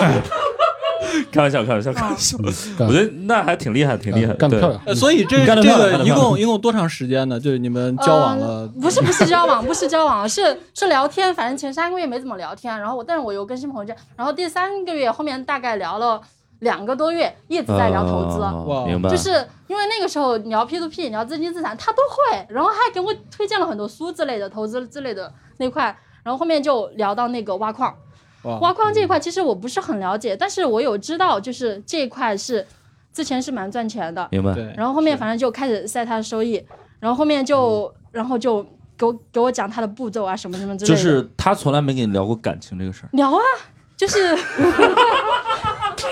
但是你对他的感情方面没有兴趣，所以只是想赚钱。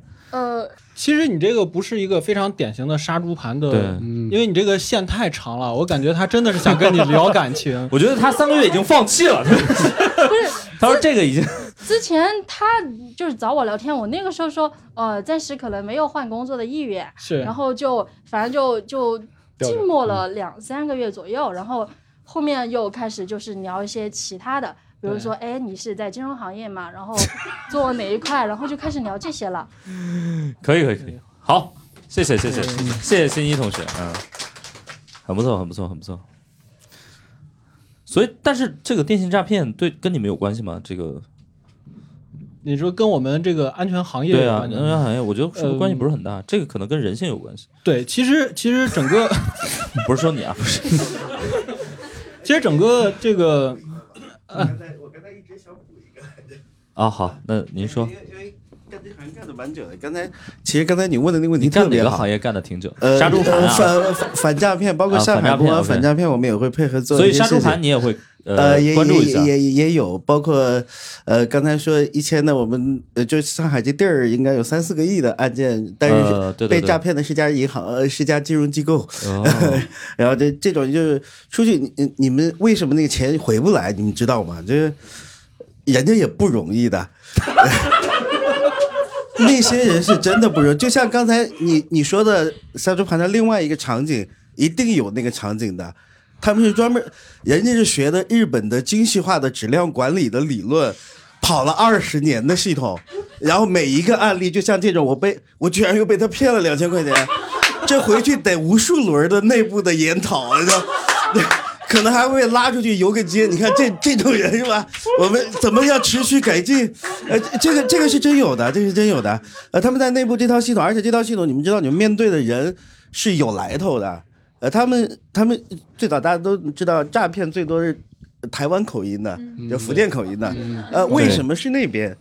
因为当年我们呃跑到了台湾以后带的，我们看的呃谍战小说里边那个那个被打掉了，那帮人失业了，然后开始满世界的开始搞电话诈骗。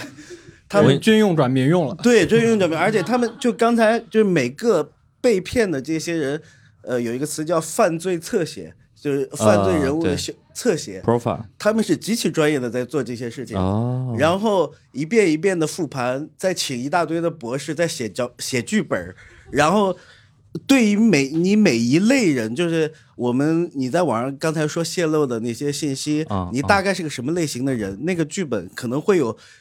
五六个博士围绕着你这种类型的人写一个剧本，你一定跑不了的剧本，所以哦你被骗，我觉得是一件很正常的事情，因为别人付出的比你多。我我觉得可以可以，这个正能量 像极了爱情，像极了爱情。啊，对，因因为因为我觉得在网络世界，其实，呃，就刚才呃，杨叔说这个没有隐私嘛，其实很重要一点就是，呃，我们要养成习惯，就像你走在马路上，你知道，哎，上海这个街区很安全，你不要去穷乡僻壤的一个地方，大半夜一点多你一个人在街上走，对吧？那那那你就不要去用那些奇奇怪怪的东西，你你看到红绿灯了，你养成习惯，你不去闯红绿灯，那就完了。你你看到刚才说那个权限那个事情。呃你看到授权要去绑了，你习惯性想着我我等一下，这个是不是有问题？养成这些习惯，我觉得就好了。嗯，还有就是判断一下口音，那个看江南口音对吧？这有一个呃有一个，我先问一下，我先问一下，那个你是什么地方人？啊，我是新疆人，以前我是唯品会以前的安全官哦啊，所以我们打击诈骗比较多。那个曾经有一个班，就是因为是莆田口音、福建口福建口音啊，所以这个班呢，诈骗成功率不高。的确，刚刚与袁总所说，他们他们一帮博士，包括他们请的心理学这些专家，帮他们去写什么叫话术，所以他没受骗是非常幸运的，说明那个人还是比较矬的。准确的话术说，他们会对你的星座、对你的心理，他们会有很很多几拨人，啊，比如说我这边骗不行，过上俩月他上，过上俩月杨叔上，哦，你即使是处女座，最后还把你拿下。呃，为什么处女座就很所有有因为不因为处女座的人很严谨。我刚就回到话正题，就是他们觉得普通话不行，所以他们专门在深圳参加一个普通话培训班，结果被结果被广东省公安厅给端掉了。这是一个真实的例子，这应该是二二零一五年年底还是一六年年初的事情啊，一六年年初，因为这些年我们看了很多很多奇怪的东西，对对对。就除了这是一人生中看到的你以为的岁月静好，对，总是有人在背后端端他们的窝。的确负重前行。还有就是有一些在这个学普通话。还有一些这种杀猪盘的这些团队也去过，同样也去过这个被抓的审讯他们也去学。你们真的，我跟你说啊，你们两位大哥真的是 一句一个敏感词，我跟你说，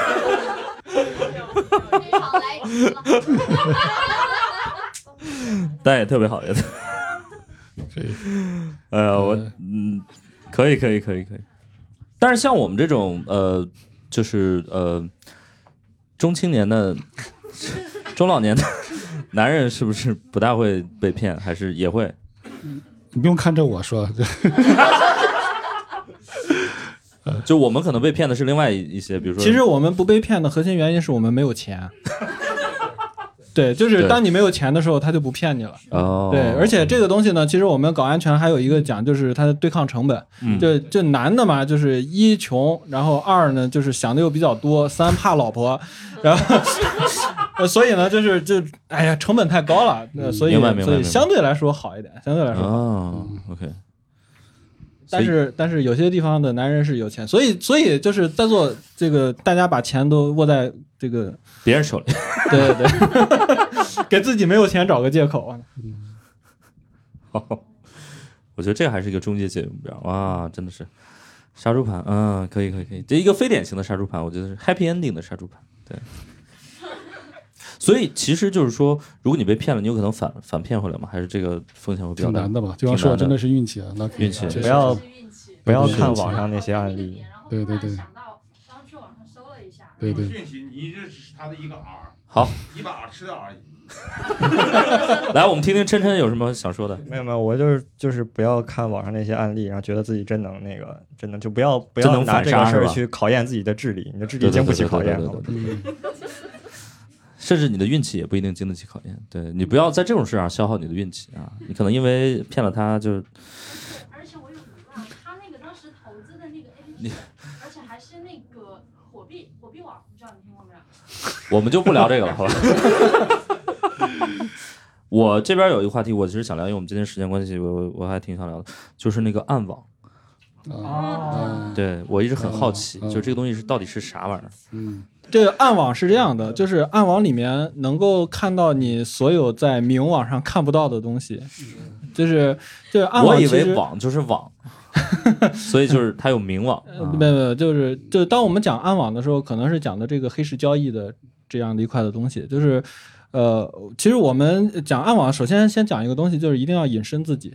就为什么很多东西是要在暗网上去去操作的，是因为黑产的交易，它的背后都是一些非法的东西，所以那个上面的肮脏的程度，或者说就是突破你三观的东西会非常的多。嗯。大家之所以知道暗网这个东西，它的由头呢，应该是就是我们很多就新闻报道说隐私泄露这个事情，对是在那个上面去贩卖的。嗯啊，为啥在那个上面贩卖？其实我们就讲那个，应该是二零一五年前后，还是反正就这个时代吧，就是这个时代，忽然之间我们的黑产的产业链被打通了。以前呢，你就比如说你有技术啊，嗯你干了一些坏事，你是没有办法变现的。对但是现在呢，它产生了一种就是匿名化交易的方式，就是刚才讲到的这个比特币啊嗯。为什么勒索全用比特币呢？因为它是匿名化的，然后分布式的，然后就是谁都不知道这个这个比特币背后是谁，所以就有很多在暗网上，然后去做这样的一些交易。所以那个里面呢，你真的不知道背后是一些什么样的人。但是这个东西产业链呢，其实就被打通了之后，就是它的相当于最后变现的这一步做通了之后，为什么就是最近几年我们听到的这个安全事件，从以前的一些就小偷小摸、脱个裤什么的这个东西，变成了勒索嗯啊？最近几年勒索是特别特别多，应该我印象中最深印象最深的应该二零一九年吧？哎呀，我想想，让我算一下啊。不对，可能是一六一七年就 WannaCry 的那个事情啊，那个那个事情就是，呃，他用的那个永恒之蓝的这样的一个洞，然后呢去做了很大面积的勒索啊，勒索。然后为什么勒索就那么的轻车熟路？一个呢是当时呃是是哪哪一家的，就是 Shadow Broker 的那个那个工具泄露出来了吧？一个是工具泄露出来，它那个工具化非常的就门槛很低啊。第二个呢，其实就是它整个这个链条被打通了，就是我一勒索你，然后我给你一个比特币地址，然后你呢把钱打给我。然后反正你活还是死，这个这个我就就不管了，这个我就不管了，就是就所以呢，就是它产业链一旦打通了之后，就是这个暗网就由此进入了大家的视野，嗯，然后里面的精彩的世界，嗯然后就忽然间被呈现出来了。你说这个时候不要眼里放着光，好吧？就是知道一些 没看过的东西，对对对，看发现了新世界，发现了新世界。所以这个，比如说，真的是黑客或者懂技术人都可以接触到这个东西。因为我作为一个呃外行，我真的完全没有接触过。所以石老师，你有兴趣 拜个师吗？开玩笑，开玩笑，开玩笑。对，我觉得我我们已经生活在一个就是信息很过载的一个一个时代了。我我甚至没有什么兴趣兴趣去接触更多的信息。对，他们看我的眼神就是你对这个东西一无所知。你是不是真没见过什么好东西？呃，不是不是，就是我我可以跟大家嗯分享一下我第一次去在暗网里面去做这个浏览。我不知道那个杨叔，你你你们那个领域可能会更多啊。就是当我第一次看这些东西的时候，我是一个非常正直的人，批判性的浏览，我是一个很正直的人，所以当我看到那些东西的时候，对我的冲击很大。就明白是我们一直在讲，就是呃，人其实应该是多元包容这样，但是当你看到那些东西的时候，对你的世界观的冲击是非常大的。就当我们认知的世界是那个样子，但是你在这个地方看到原来有各种各样的角落里面，嗯散布着这样的一些让你就是情感上非常难受，就包括我们呃，就是那个我不知道女这个事情能不能嗯能提啊，就是不能。就 对，就是类似于这种事情，这种事情其实，在那个上面真的是就是太小儿科了，太小儿科了。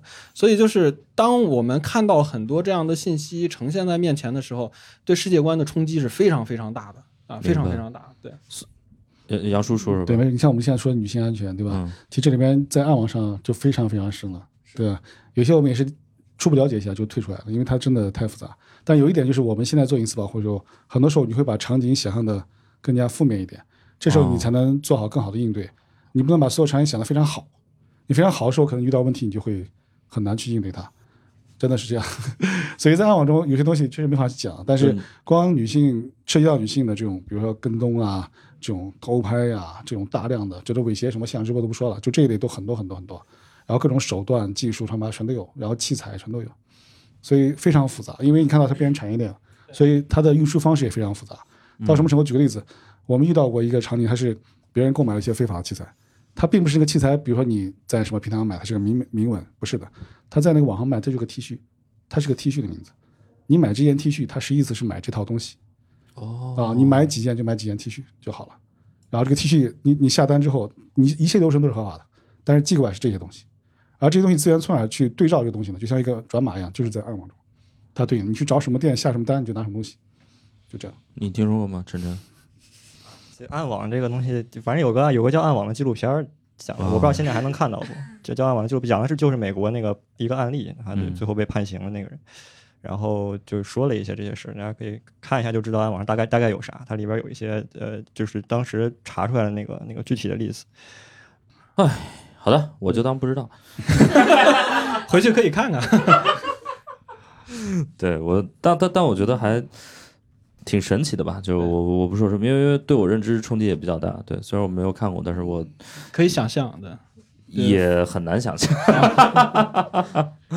对，但是这个就是说，它是处于一个整个的就是管控或者监管的一个一个盲区是吗？呃，这件事情怎么说呢？就是一直我们试图希望能够在里面去建立起一个这种监控的这种能力。然后今今年应该今年还是去年？去年应该是，好像也打掉了一个这样的一个团伙，应该荷兰还是德国？我记得荷兰对吧？就是呃，但是这个追踪的手段会非常非常的复杂，因为它那个就是就是大家可能不知道，就那个洋葱浏览器它的一个基本的特征呢，就是要不断的代理，然后跳跳跳跳跳。就是我访问一个东西呢，我会先通过这个这绕一圈儿，嗯然后你就跳好几次之后，就很难追踪到我这个这个人了。明白？所以就他们去追踪这个事情很难，而且我印象当中，就是去端掉那个锅的时候，他们的军事力量好像还挺强的，哦，明白。军事力量很强，还是有物理防御啊，有物理防御的，对对对，就是还还是还是挺厉害的，就是。呃，对，邵老师，你刚才问啥来着？呃，我们换个话题吧。就是我刚才其实看我们这个提纲里面还有一个点，就是说那个摄像头的一个问题，就是是不是你这个摄像头你必须得把它挡住，才是真正没有任何威胁的？就你比如说你的手机或者是电脑的摄像头，对，其实像我们习惯就物理遮挡。对，以前买回来电脑之后，不是对前面有个前置摄像头嘛？对对对我们一般买回来就直接贴住。对，为什么？因为这个习惯来自于最早的时候，一个是可能被黑客攻击啊、指木马啊，别人在后台会看你，对吧？对。但还有个原因，还有因为是你在有些企业当中，嗯，它有一些这个监控员工的一些程序，然后它也会在起码，如果你做了一些违法或者说明显在窃取企业机密的行为的时候，嗯，有些会激活，会在后台调动，然后给你拍个照。他怎么能判断你在？呃，我举个例子啊，就以前我们在一些大公司待的时候，有个技术，就比如说你在内网中浏览一些高权限的一些文档资料，嗯嗯就是机密资料，嗯对吧？然后你的这个翻这个文档的这个翻页方式，嗯符合了某种人体工学的方式，比如说你是翻一张拍一张，那手机啊，翻一张拍一张，因为它为什么为什么不抓图呢？因为抓图键是被禁的。如果你使用抓图键的话，哦它直接就把你锁死了，啊，对对对啊，就识别出来，所以你要自己手机拍。对但你这个行为符合之后呢，然后它后面有监控嘛，它认为你符合了某种规律，它就会自动调取前置摄像头给你拍个照。这时候刚好拍到你拿着手机拍的样子，然后再匹配你前面的文件的名字，然后这个照片呢会在后台直接传到内控部门，内控部门一上班就说值班你就锁了，这个照你就可以去谈话了。哦，所以这就是把它贴住习惯，就是你并不希望，其实不是你看文件，就是你不希望有个时候有什么眼睛在看着你，对吧？无论是第三方的，无论什么样，所以这个习惯一直贯穿到现在。就是我们现在买回电脑第一件事情就贴前贴那个摄像头。如果我们买了个电脑五年都没有贴过，是不是已经晚了？你有头套吗？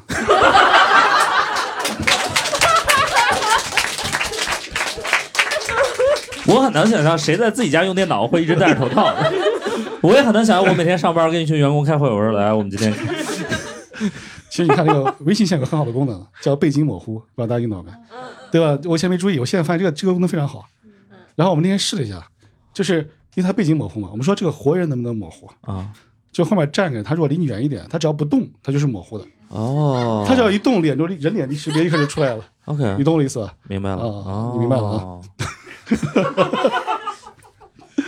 呃，很有意思对，杨叔默认石老师明白了，大家都听懂了。我们还是回去把摄像头贴住。嗯，很好玩。嗯，对，其实你说到这儿，就是我们现在遇到这种就偷拍的黑产的案例啊，嗯，它有时候并不是所谓的什么针孔，他就是那种家用摄像头，它把摄像头那个外壳拆掉，变成个裸板，就是裸电路板，然后把它伪装起来。他为什么这样做呢？因为我们家用摄像头有个功能叫做分享，它可以把这个临时分享给某个临时用户，哦，就比如你可以分享一天，然后在黑场中他就卖这个账户，比如说你可以看这些摄像头看三五个，你看一天随便看，然后呢它是五块钱或者怎么样，看起来没多少钱是吧？但它量非常大，可以滚到几千万一个值，非常大。有很多人真的很无聊，他会去看，天哪！嗯，所以这个，所以为啥我说你进门要先查呢？因为你第二天早上起来你再查，发现有个这，它是直播的，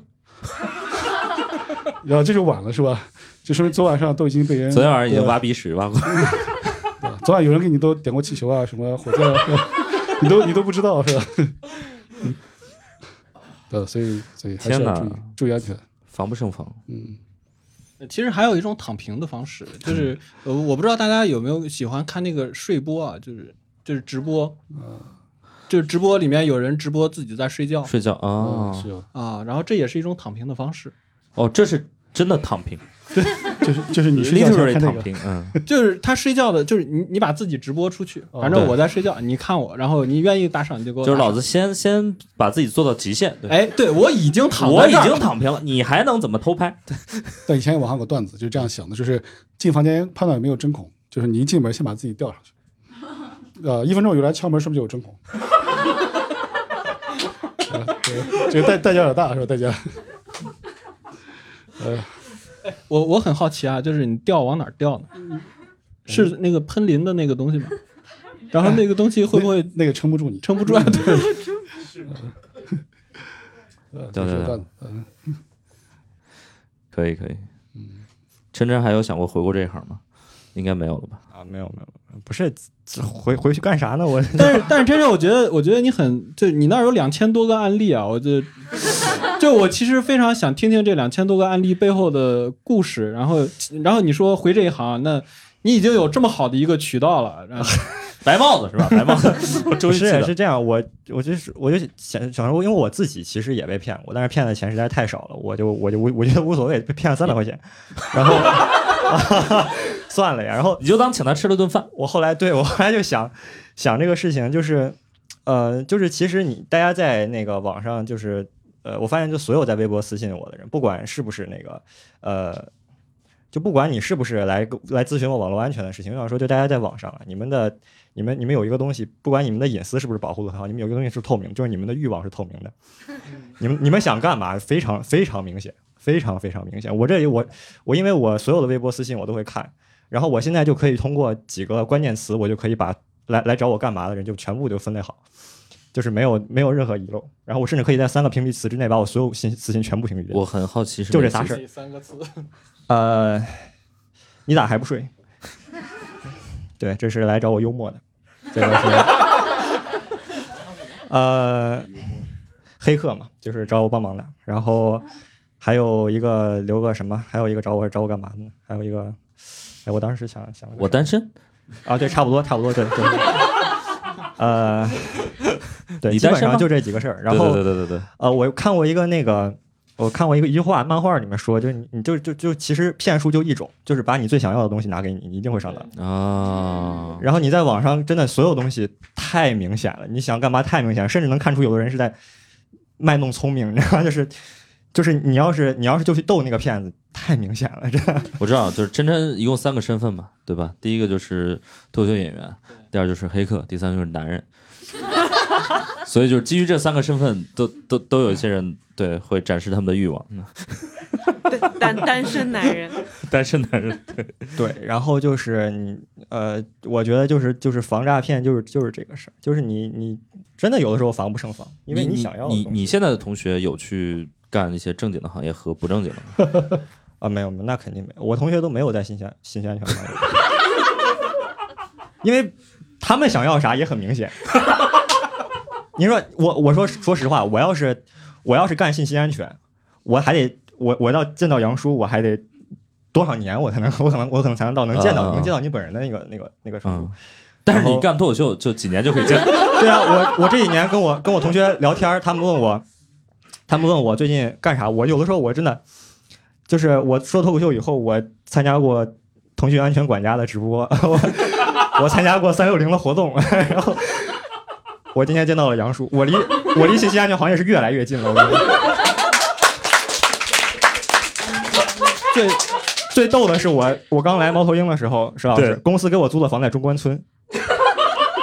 我同学当时要找我吃饭，他问我住哪儿，嗯，我说中关村，他说你还是回去干干互联网上。所以所以你在上海是住漕河泾还是住张江？我自己找的房，我不不往那儿靠。那个对，因为防疫的要求，他不方便透露自己住哪儿。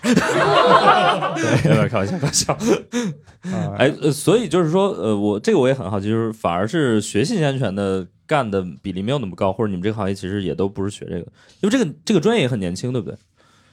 呃，这么讲吧，就是我我感觉啊，就是中国的信息安全这个领域可能是两个分水岭，一个呢是一零年前，一个是嗯一零年后。啊，然后一零年之后开始起步，然后在一五年的时候达到了一个人才就是市场对人才需求的一个非常迫切的一种状态。嗯所以应该是在一五年前后，就是有大量的人其实涌进来了。对对，然后，其实我们刚才刚才说那个刘琛这个异业的这个这个问题啊，就是他其实这样在我们行业里面算学历高的，真假的，真的真的是学历高的。就我们见过圈子里面有一些非常牛逼的，呃，就是小朋友，就是可能人家就至少比如琛是科班出身，然后大三肄业，对 然后。当然，呃你看我我我我对我对琛还是有些了了解的啊，就 呃呃，但是但是圈子里面的那些大神呢，有可能有一些是初中、中专、哦啊，这哦这种，但是是行业里面顶尖的这样的攻防对抗的一些一些一些一些黑客，明白明白明白，非常牛逼。你就是你有一台电脑，你有一个百度，你就你就可以不需要你不需要老师，你也不需要书，有百度就行了，基本上。天哪，哦，但早期的人是都是比较老的电脑，二三二二八六、三八六、四八六八，对对对很早很早，纯是要界面的那种。所以杨叔干这行也是对我们也不是专业出身啊，就学通信的啊、哦，出来，就因为电脑接触早嘛，就是我小学就有电脑，对吧？就是感觉这也是一一个很邪门的行业。就那这个行业小时候我接触早的，就是我捡过盘，对对对卡带是吧？还有一个那个对，还有还有对，还有网上还有很多人问我怎么当黑客。嗯，你说你说你说像这样的人，我就跟你说，你花钱报过这个班就能当黑客，你是不是一下就上当了？你这个真的，你这个欲望太明显。然后，呃，我就想想说这个就是就是就是怎么当黑客这个事儿，就是就是好多人说过这个事儿，然后我也有好多同学，然后就是就是这么就是这么报的信息安全专业，就觉得嗯报这个专业就能当黑客。我特别特别奇怪的一点就是，大家就是没有一个人想过，就是黑客是这个专业，王行也是这个专业。你 同门 你自相你有啥你有啥信息差？你跟你跟别人相比，大家学的都是同门课。然后、嗯对，然后黑客这个事情我，我就反正我我特别奇怪，但是我也没有办法跟人家跟人家解释啥。就我我其实特别特别不理解为什么大家对这件事情这么好奇或者这么杨叔有就是说，就是因为我们之前也聊的时候，你就说了一个概念，就是说黑客是一个对，其实那个时候啊，就是我们，你像当时我真正接触到这技术也挺早，确实挺早，但是那时候应该是九九六年，九六年对，九六年就开始接触九。六年还没有对 Win 九八，对对，对那就是纯是是啊，九五，可说呢有有 Win 九五了，对吧？Win 九五 九六年，你这是人话吗？你这 九六年还没有 Win 九八，对的，就说那个时候的九八年的时候还没有 Windows 两千。啊，杨叔继续。呃，就说那个时候其实这个宣传是不一样的，知道那个时候对黑客的宣传是不一样的。啊更加说那个时候更加有神秘感，然后就觉得是一个啊图腾一样的东西。